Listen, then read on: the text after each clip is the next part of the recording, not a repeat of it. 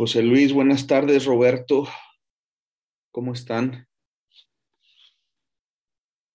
Ya estamos eh, transmitiendo en vivo en Facebook, así que ya podemos empezar a, a conversar. José Luis, me dices que te comunicas desde Colima. Qué bien. ¿Y este, tú trabajas en algo relacionado a ciencia, José Luis? Pues no, no exactamente, Alfredo. Este, antes estaba en el archivo, si tú te acuerdas. Ah, claro que sí. Y en marzo o en abril me jubilé. Ah, felicidades. Y este, soy miembro de una asociación que por sus siglas es ALACID. Ajá. Entonces, este, teníamos un tiempo antes de la pandemia inactivos y la que es la que preside ahora la asociación es la doctora Gloria Vergara, no sé si la conoces. Claro que sí. Fue directora de la Universidad de Colima. Sí, fue directora de la Facultad de Letras. Sí. Entonces, este, me invitó a organizar actividades culturales por parte de ALACID. Eso es. En, la sede está en 27 de septiembre 317, pero gracias a la pandemia, pues las actividades que hemos tenido a partir de agosto han sido virtuales. Eso es. Conferencias sobre todo y presentaciones de libros. Estamos en suspenso con algunas actividades, por ejemplo, el cine.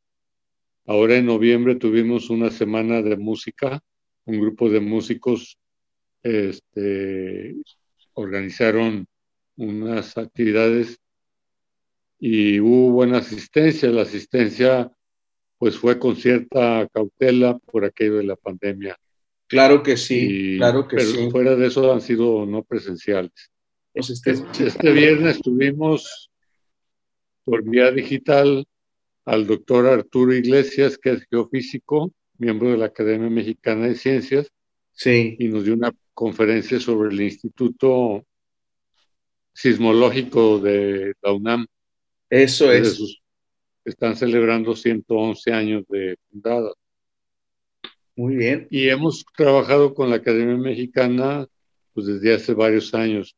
Nada más que pues a la Academia Mexicana de Ciencias le fue mal porque le empezaron a recortar el presupuesto y ahora pues este pues está funcionando gracias al entusiasmo de, de, las, de los integrantes de la misma academia.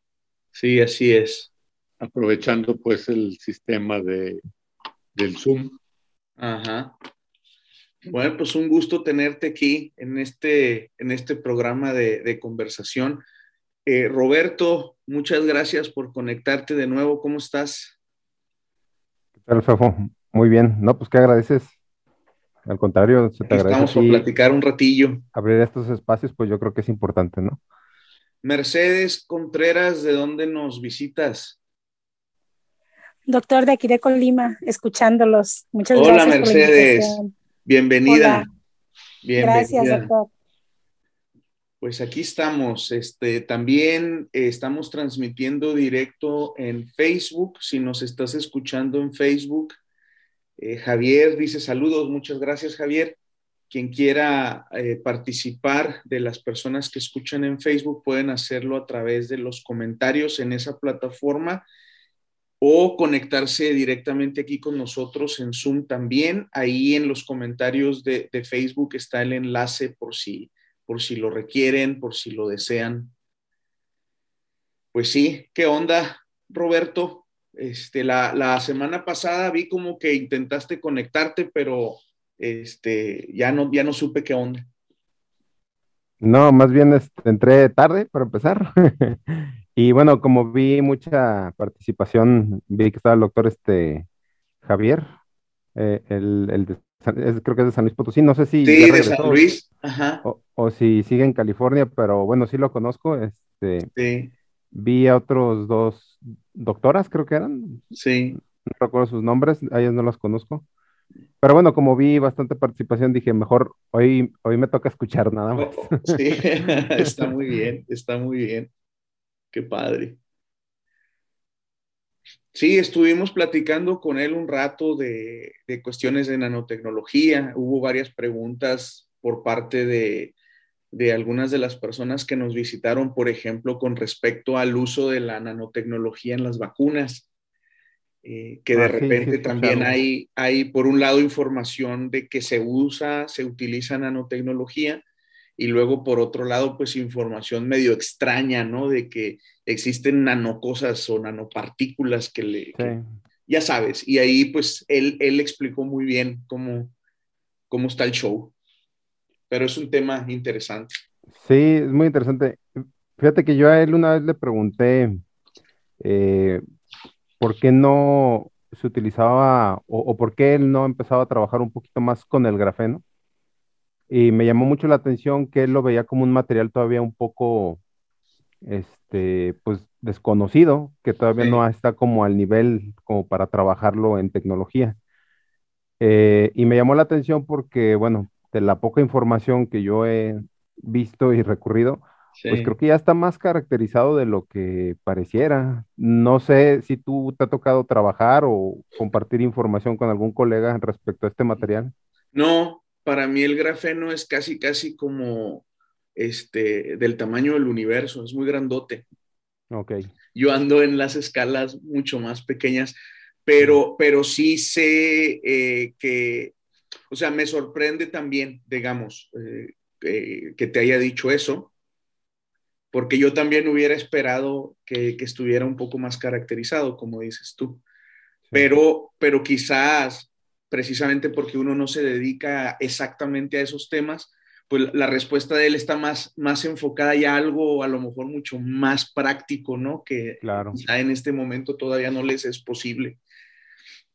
Eh, tengo, tengo colegas, eh, en particular pienso ahorita en uno, el, este Alfredo Raya se llama, que trabaja en la Universidad de, en la Nicolaita, en, en Morelia y él eh, ha estado trabajando en cuestiones, digamos, desde el punto de vista matemático, mm, eh, teórico, para algunos de estos temas y quizás le podríamos preguntar luego a él a ver, a ver si se anima a decirnos algo. Sí. Eh, pero sí, este, no, yo no sé, yo no, yo no tengo expertise en esa área. Y, es que es como comentaba el doctor Javier el, el fin de semana pasado, o sea, es tanta la especialización a la que se llega que, pues también hay generalizar y hablar de los temas así tan a la ligera, pues no, no, está bien, ¿no? No, no, no, no, Sobre todo cuando quieres detalles, ¿no? O sea, nosotros tenemos una, clase de información general que, con, con, los conocimientos que tenemos nos permite más o menos entender en términos globales qué es lo que se está haciendo, qué es lo que se, se intenta hacer pero ya preguntas específicas o, más a fondo, pues es imposible, la verdad, ¿no? Eh, eh, eh, pero, pero las ideas generales sí. Entonces, por ejemplo, como el, hecho de, pensar en la nanotecnología en general como una nueva herramienta que, todavía está en desarrollo y que todavía en realidad no sabemos hasta dónde va a llegar, porque porque todavía tiene mucho futuro, eh, está desde cierto punto de vista está en pañales, aun cuando ya ha logrado cosas muy impresionantes, pues de eso sí se puede platicar, ¿no? Y, cuando la gente se te acerca y te dice, oye, escuché de nanorobots, pues sí les puedes decir algo, eh, eh, en todo caso estimular que vayan e investiguen un poco más o vayan y busquen a, alguna persona que, que de plano es experta ya en, en esos temas pues yo creo que está padre. O aclarar qué no es, ¿no? Digo, a lo mejor no podemos decir exactamente qué es, pero sí podemos decirles qué no es, ¿no? Sí, efectivamente, esa, esa parte es muy híjole, estos cuates eh, de mercadotecnia, escuché una palabra así llamativa y ya todo es cuántico, todo es nano, todo es... Sí, este, son temas y, y, y muy, muy sexys, muy vendibles. Entonces, sí. A mí, a mí, fíjate que tengo una, después de tantos años de estar trabajando en, términos de difundir lo más que se pueda la diferencia entre ciencia y pseudociencia, eh, y que con el tiempo te, estás, te, vuelves un poco más, pues te, tranquilizas a lo mejor o te cansas, no, no, sé cómo decirlo. Pues pero... de las dos a lo mejor. sí, pero eh, ya llega, llega un momento en el que en el que antes me molestaba mucho, me desesperaba mucho y, sentía que, estaba muy mal todo lo que estaban haciendo. Y, llega el momento en el que como que le suavizas, te tranquilizas y en este momento, a estas alturas de, de mi vida, en realidad lo único que me molesta mucho, quizá más que antes, es cuando se aplica a la salud ya no tanto a, otras, a otros aspectos ya este, que a lo mejor a las personas les, se les hace interesante, divertido o simplemente pues satisface algunas de sus dudas existenciales y ya. Pero cuando hay quien se aprovecha de toda esta terminología y de, y de desgraciadamente pues mucha ignorancia por parte de ignorancia científica por parte de la sociedad, para eh, vender productos y supuestos procesos que involucran a la salud. Ahí sí al revés, ahora, ahora soy todavía más, este, más, estoy más preocupado por eso que antes, ¿no? Eh, pero bueno. Pues fíjate que a mí, digo, sí, el tema de salud siempre va a ser como, pues es que te metes con la salud, ¿no? Es, es la vida de las personas. Pero fíjate que a mí también me molesta un poco y, sobre todo por lo que está pasando, ¿no? Cuando desde una posición de poder haces uso de ese tipo de cosas. También eso a mí me, eso sí me molesta demasiado. Una posición de poder, hablando específicamente de cosas políticas, creo que es este, también, no, no yo no lo tolero. Eh, son de las cosas que no, no alcanzo a tolerar y sí, independientemente de que sea pues salud, que siempre va a ser más delicado lo de salud. Sí. Pero desde una posición de poder siempre me, molesta demasiado, pues, que se use ese tipo de, retóricas. Sí, es un tema complicado. Es un tema muy complicado y para la política y para el poder, este, pues a veces no hay muchos escrúpulos, Roberto, y todo vale. Eh, en sus, en sus, en sus mentes, ¿verdad? Eh, sí, claro. No, no es de que yo esté de acuerdo en que todo vale, pero pareciera que ellos piensan que todo vale, que no importa nada más que, más que lograr lo que, lo, que, lo que desean o lo que necesitan. Y sí, estoy de acuerdo contigo. Jesús Manzanares nos manda saludos en Facebook. Hola Jesús, acá te esperamos en Zoom si tienes oportunidad. Este, aquí estamos platicando, empezando apenas la, conversación, esperando preguntas o comentarios por parte de ustedes. Eh, pero bueno, sí. ¿Son periódicas las eh, Sí, José Luis, fíjate que este, hace algunos años, creo que, ah, creo que te comenté en algún momento, ahora que lo pienso, pero eh, hace algunos años tenía un programa que se llamaba Pregúntale a un científico en los jardines de Colima, en, los fines de semana, algunos fines de semana, eh, me iba a algún jardín con una mesa y unas sillitas y, una cafetera con café de la flor de Suchitlán. Y ahí nos poníamos a platicar con la gente, eh, poníamos unos carteles de pregúntale al científico se acercaban y nos tomábamos un café y, conversábamos. Eh, se tuvo que suspender un tiempo por, pues porque no tenía mucho tiempo. Ah, perdimos a, bueno, a Luis, pero le sigo platicando por si se, se reincorpora. Y, este, y la pandemia y ahora pues sería todavía poco prudente, ¿no? Con, con la pandemia como está. Entonces, una versión digital por mientras por mientras que podemos regresar a los jardines, pues es esta. Entonces, esa es la idea. Platicar con quien quiera un ratito. De repente hay gente que trae inquietudes sobre algún tema o le surgen mientras nos escucha. Eh, algo que leyeron, algo que escucharon y, este, pues el poder platicar en directo con alguien que se dedica a la ciencia, eh, pues creo que, es padre, ¿no? Y, eh, es un acto de fe, pero, pero ese, es, es parte de la creencia, ¿no? Que puede, puede, ser, puede resultarle interesante a alguien poder discutir sus ideas sobre cuestiones de ciencia con alguien que es profesional en la ciencia. pues deja, ¿Sí? deja hacer punta de lanza para un tema. Adelante, este, Roberto. Fíjate que el tema de, Einstein me, ha parecido bastante fascinante. Digo, más allá de la fama, del, rockstar que es, me ha parecido impresionante eh, todo lo que ha logrado después de muerto, ¿no? Eh, digo, curiosamente, la, ecuación más famosa, la de la energía, eh, con, e igual a mc al cuadrado. Sí. Es la más famosa y, es la que no le dio el Nobel, ¿no? La que le dio el Nobel fue la del efecto fotoeléctrico.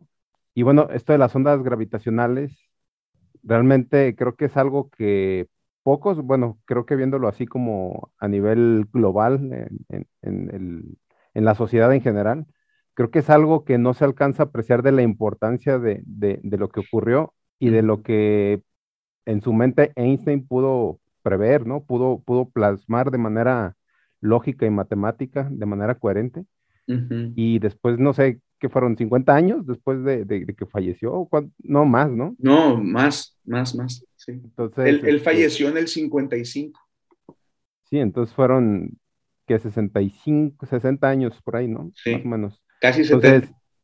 Entonces, este, digo, creo que tú eres más apropiado para explicar este tipo de cosas creo que sí tiene una, gran relevancia, ¿no? Esto que, ocurrió. Sí. Y todavía sigue pues dando de qué hablar con estos nuevos campos que se están abriendo. Einstein sigue estando presente con sus constantes, con sus ecuaciones y sigue vigente pues. Sí, eh, de hecho, mira, para efectos públicos, una manera en la que, en la que se puede apreciar la importancia o la relevancia que esta persona tuvo para el mundo y para el desarrollo de la sociedad, independientemente de conocer a detalle sus contribuciones, es la siguiente.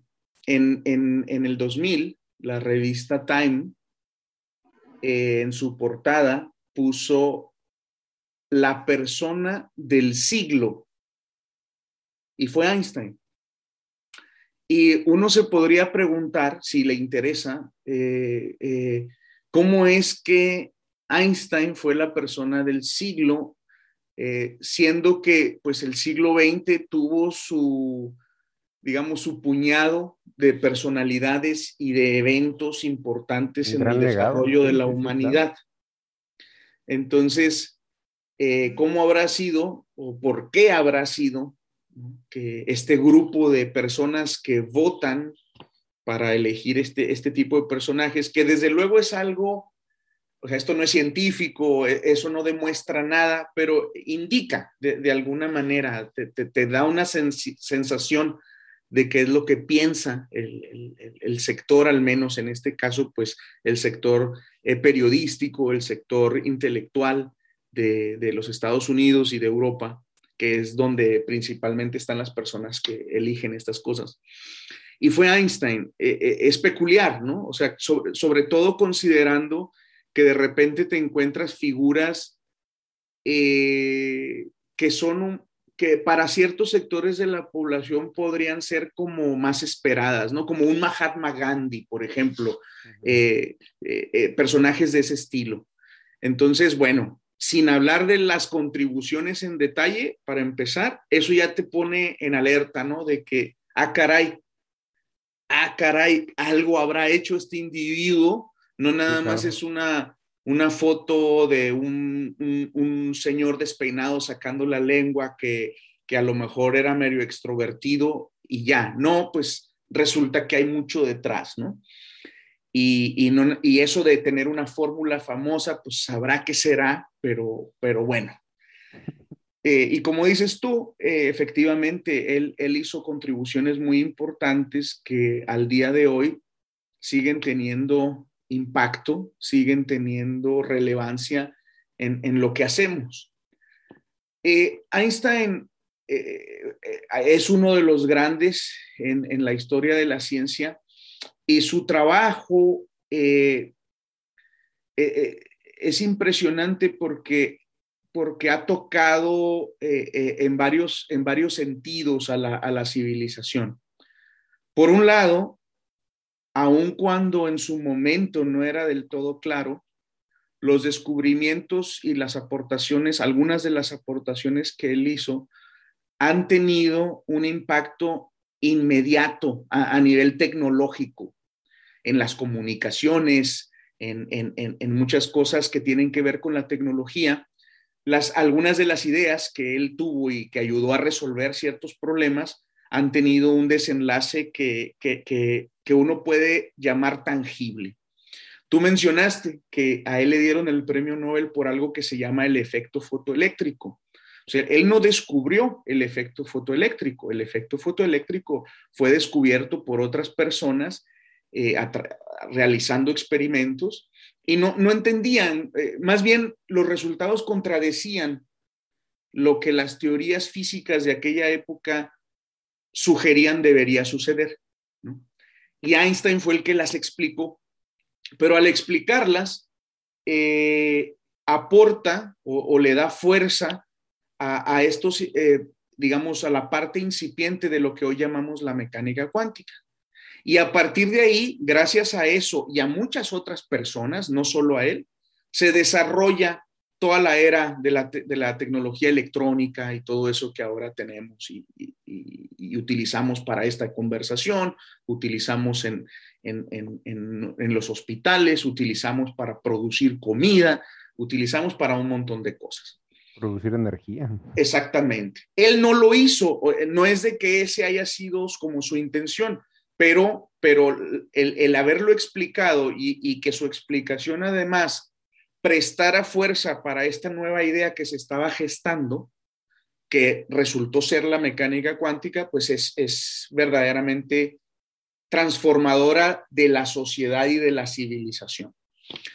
Las otras contribuciones de Albert Einstein, que son las que más nos gustan a los físicos, tienen que ver con cuestiones más fundamentales de acerca de cómo es el universo y, por qué es así.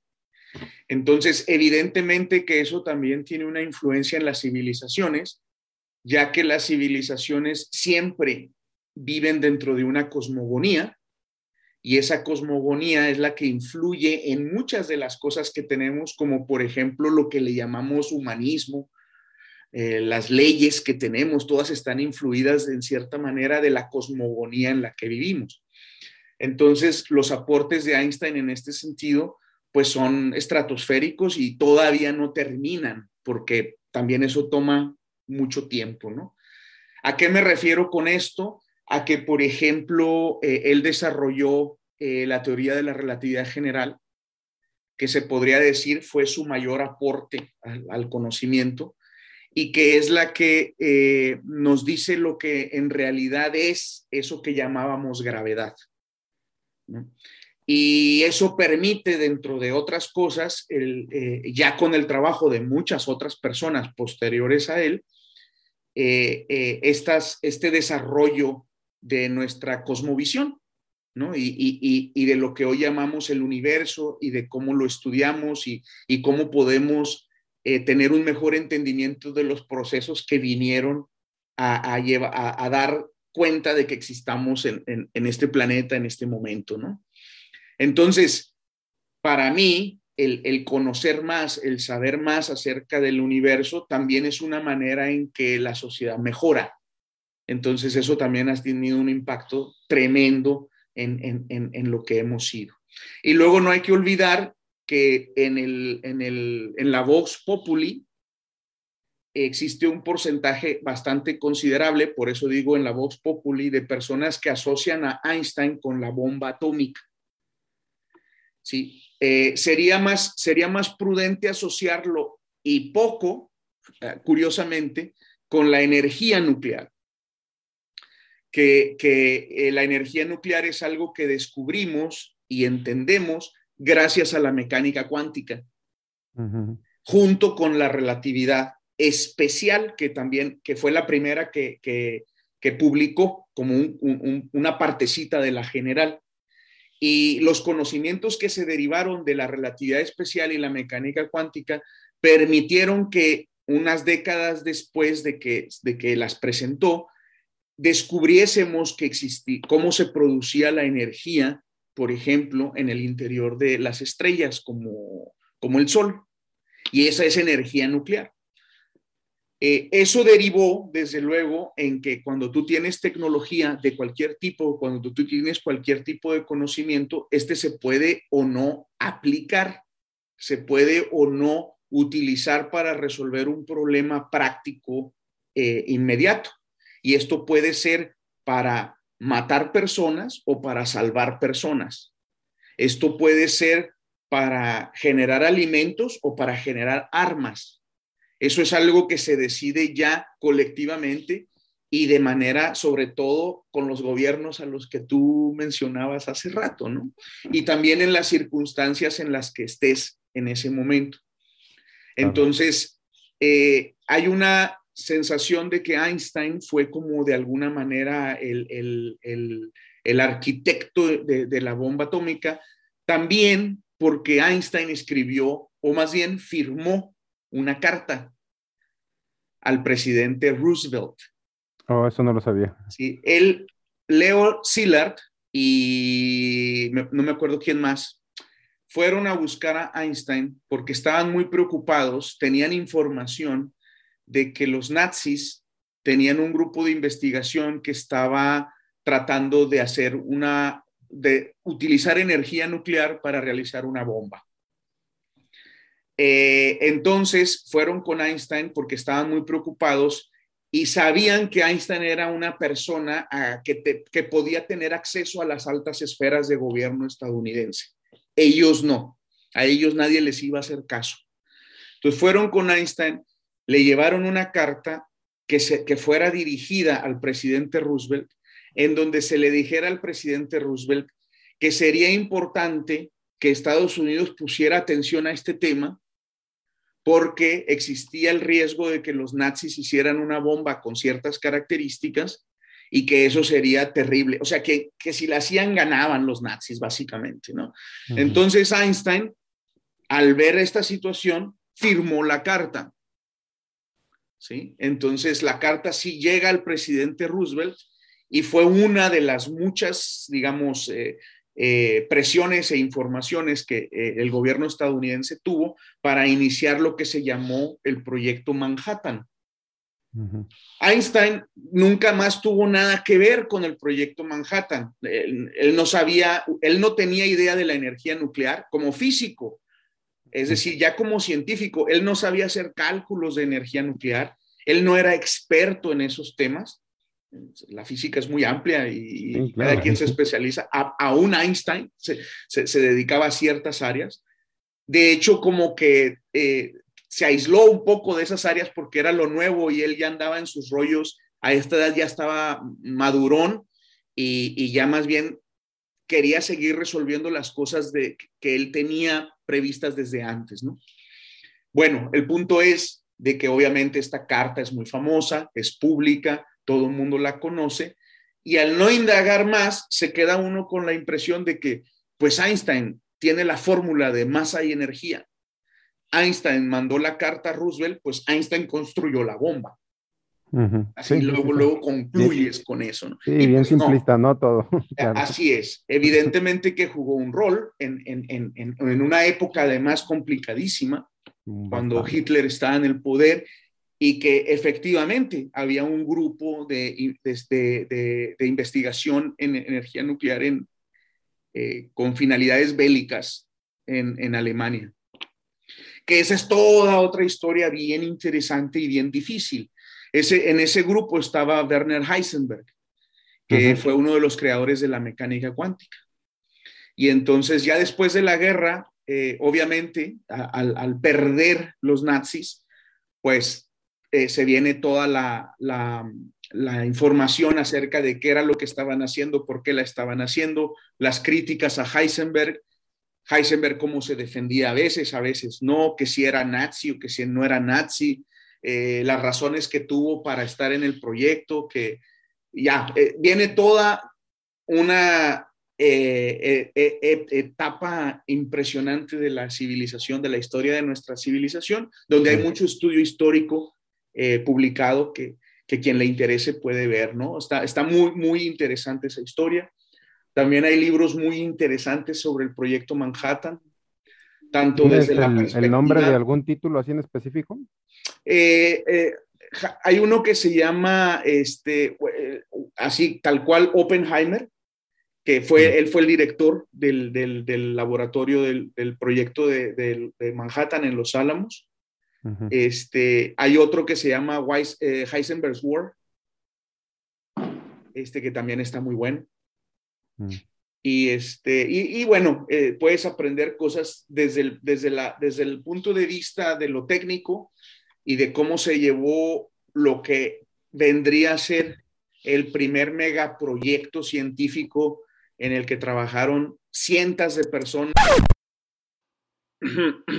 cientos de personas, eh, de una manera colaborativa muy intensa, hasta los aspectos filosóficos y éticos eh, eh, en los que se involucraron las personas que estuvieron ahí. Las relaciones entre los científicos y el gobierno, entre los científicos y, los militares, y cómo eso dio pie a lo que viene a ser el mundo después de 1945. Que ha tenido un impacto tremendo también sobre la forma en que definimos paz y que definimos guerra. Curiosamente, eh, eh, cuando uno analiza los, los datos históricos de, desde que se tiene registro, eh, nunca había existido un periodo tan largo en el que los superpoderes del momento estuvieran en paz, es decir, que no tuvieran conflictos armados entre ellos. De 1945 al día de hoy, no han existido ese tipo de conflictos. Pero antes no pasaban 10 años. Y entonces, eh, eh, en parte es por la existencia de este tipo de armas, que se, han vuelto una amenaza tal que eh, nadie quiere usarlas.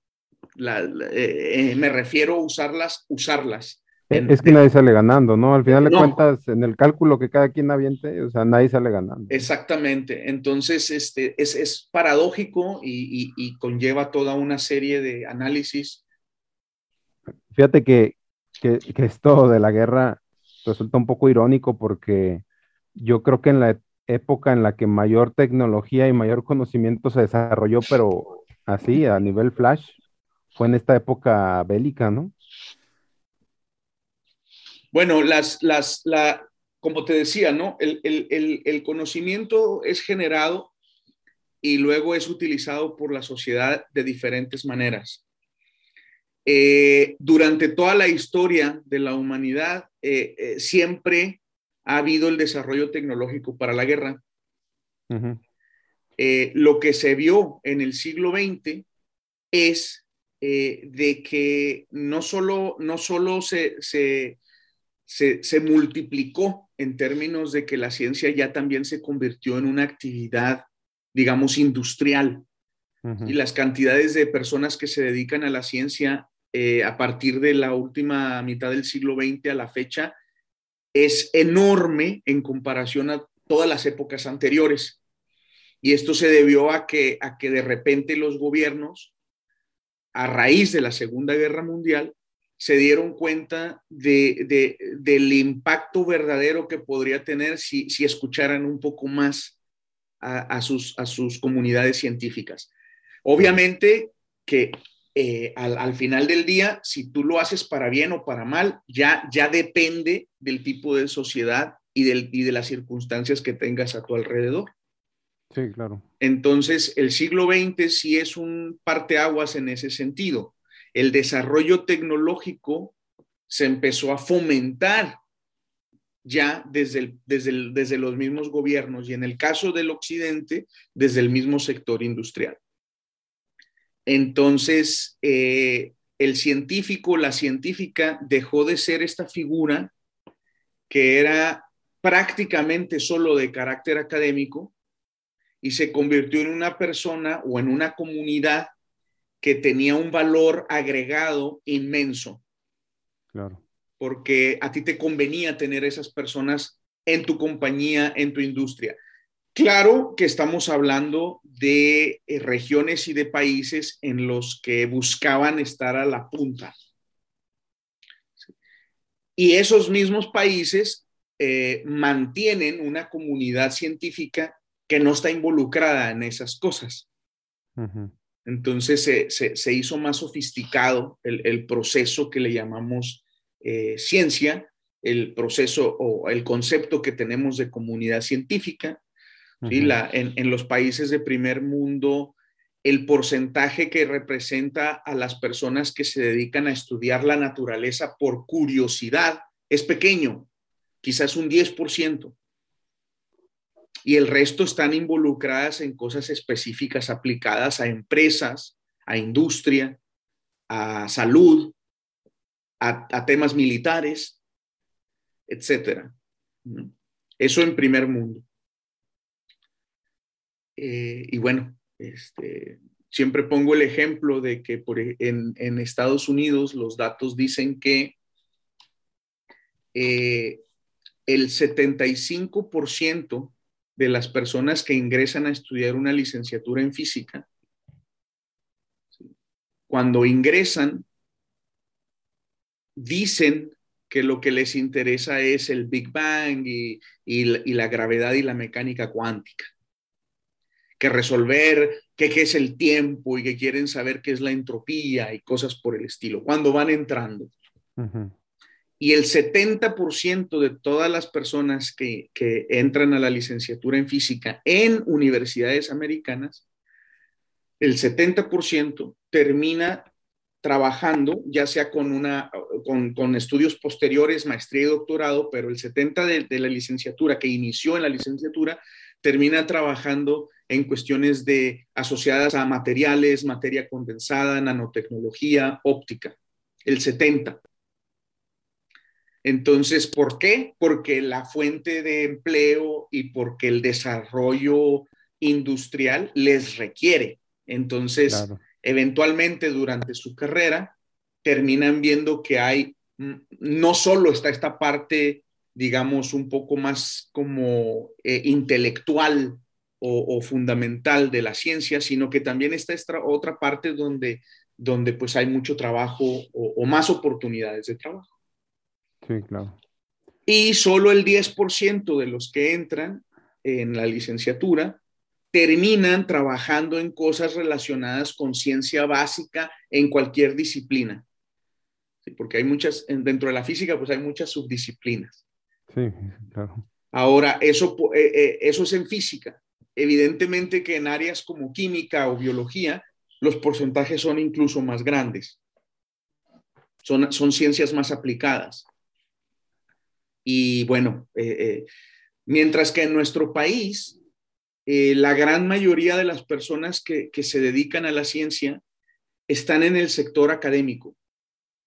La gran mayoría, no todas, desde luego que hay, que hay sectores industriales que utilizan a, personas de ciencia, pero todavía es muy poco.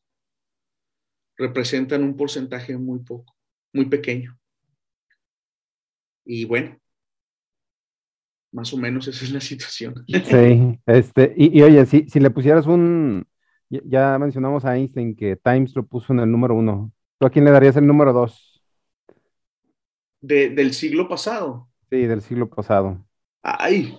Digo, porque como tú mencionaste, de hecho está la foto esta de, un congreso muy famoso, ¿no? Una foto muy famosa donde salen todos en Solvay. Este, impresionante, ¿no? Esa foto. pues, pues yo no se la daría a ninguno de esos, fíjate. Ok. Yo se la daría, yo creo que a Bardín.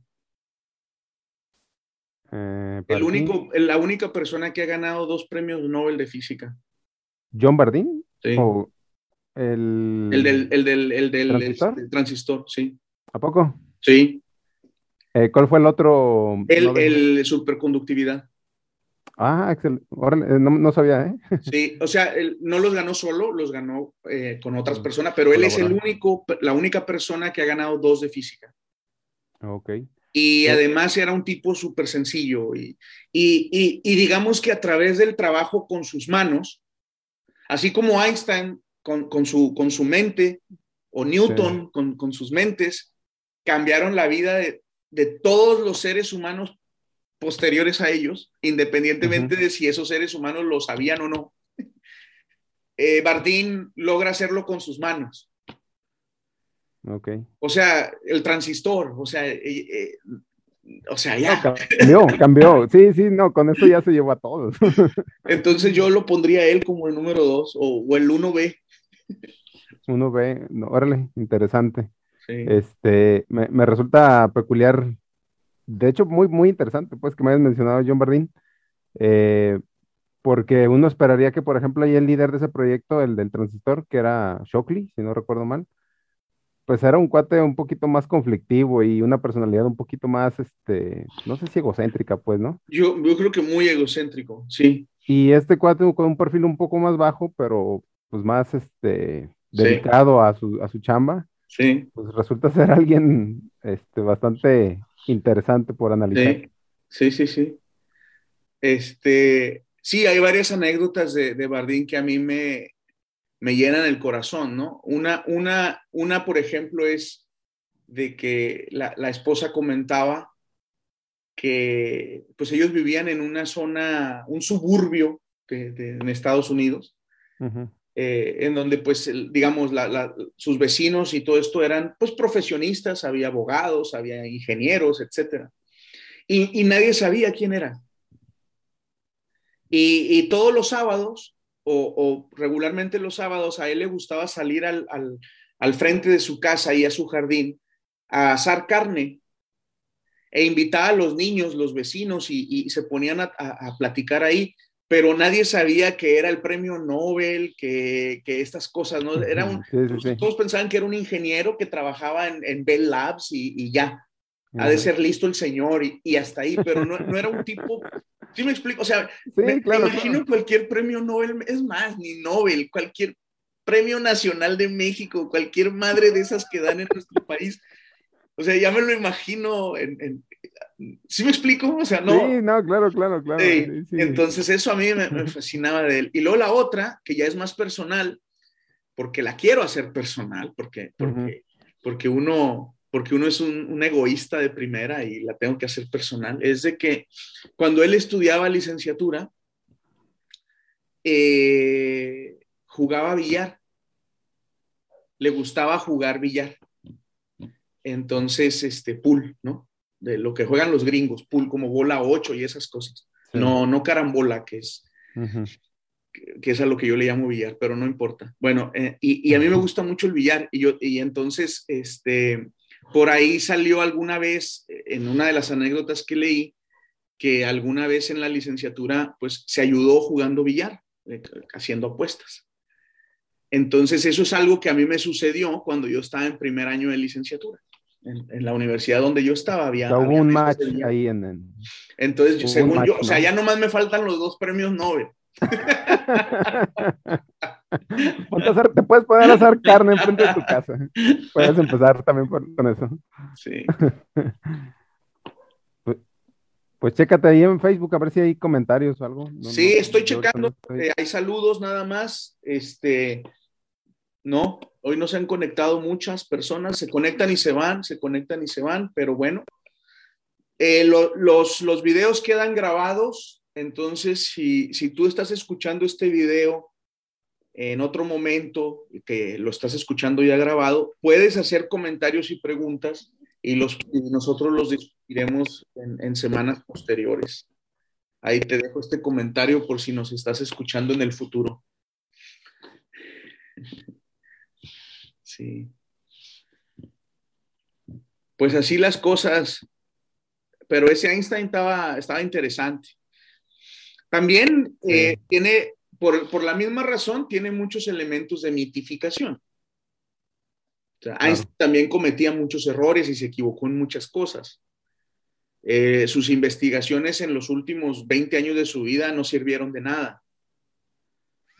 También tenía opiniones equivocadas y, este, o sea, como, es importante decirlo porque, porque luego pareciera que era casi como un santo.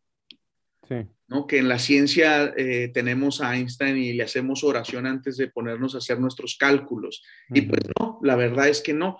Se le admira muchísimo, se le respeta porque, porque logró cosas verdaderamente importantes y, muy trascendentes eh, para, toda la, humanidad. Las logró además eh, proponiendo proponiendo sus teorías, proponiendo ideas que eran difíciles de aceptar en el momento en el que las propuso. Y bueno, eso se le admira y, se le respeta y, obviamente que cada uno de nosotros quisiéramos lograr algo mínimamente similar a eso. Pero eso no implica que cualquier cosa que haya dicho la aceptamos y la tomamos como cierta. Sí y también no implica que no se haya equivocado en muchas cosas. No, y es que es importante que, pues a nivel general entendamos que el científico, pues al final de cuentas, no deja de ser un ser humano, tiene una vida tan común o quizás con sus extravagancias o cosas adicionales que su propia personalidad le puede dar, pero no deja de ser un ser humano que se equivoca, que tiene familia, que tiene sus gustos, que tiene sus preferencias, ¿no? Entonces, pues sí, es bueno que lo recalques, ¿no? Que uno admira lo que dejó, el, lo que sí fue de provecho. Y pues no sé, a, lo mejor algunos errores pudieron servir, pero para no hacerlos, ¿no? Al menos. Pero bueno, sí es buen comentario que, no se ponga pues así como una deidad casi casi a, a los científicos, ¿no? En general. Muy bien. Vamos a dar oportunidad a ver si alguien de, Facebook se anima a hacer algún comentario. Y si no, si en los próximos, digamos, dos minutos no, no encontramos una, un nuevo comentario, este, nos despedimos por hoy, Roberto. Me parece bien. Mientras alguien se anima, me da curiosidad de saber de dónde sacas tantos datos particulares de los científicos. Mira, este, yo tengo, yo soy un asiduo lector desde que me acuerdo. Y en particular, cuando estaba en la, en la prepa, casi entrar a la universidad, que descubrí que, que podía estudiar física, pues descubrí que podía estudiar física pero no sabía muy bien qué era eso eh, profesionalmente hablando. Entonces, eh, empecé a buscar muchas biografías, las que, las que pudiera encontrar, y, de, personas que se dedicaban a la ciencia o que se dedicaron a la ciencia, que ya me gustaban las biografías desde antes, pero por alguna razón nunca me había topado con biografía de, personas que se dedicaron a la ciencia. Físicos. Y entonces me empecé me empezó a encantar, me empezó a gustar más, ¿no? Y pues no paré. Entonces, soy, curioso, no sé, me gusta mucho leer. De hecho, eh, considerando las circunstancias de mi vida, eh, que, que, uno se puede ver hacia atrás y a lo mejor tener, este, conforme te vas haciendo más viejo, también empiezas a ver cosas que antes no, no, no eran del todo claras. Eh, viendo hacia atrás eh, en, el tipo de educación que yo tuve, en, el país donde nací, etcétera, no, no era así como, como muy eh, propicio el, pensar que, tuvieras un desarrollo intelectual muy fuerte o cosas por el estilo. yo, yo soy científico, yo considero que he tenido una carrera exitosa en, en mi, mi, investigación, en mi vida académica, en mi vida profesional también en mi vida personal. Y yo creo, en este momento, si alguien me pregunta que, qué fue lo que, qué es lo que me ayudó o qué es lo que tuve que hacer, yo diría que mucho de lo que yo he podido lograr lo debo a que me gusta leer y que, y que leía desde, desde, desde que podía, desde que pude. joven, y, y, de todo. La lectura, la lectura me ha ayudado muchísimo en muchos, en muchos ámbitos. Tenemos un comentario, Oscar Estrada. Hola, Oscar. Qué gusto este, leerte.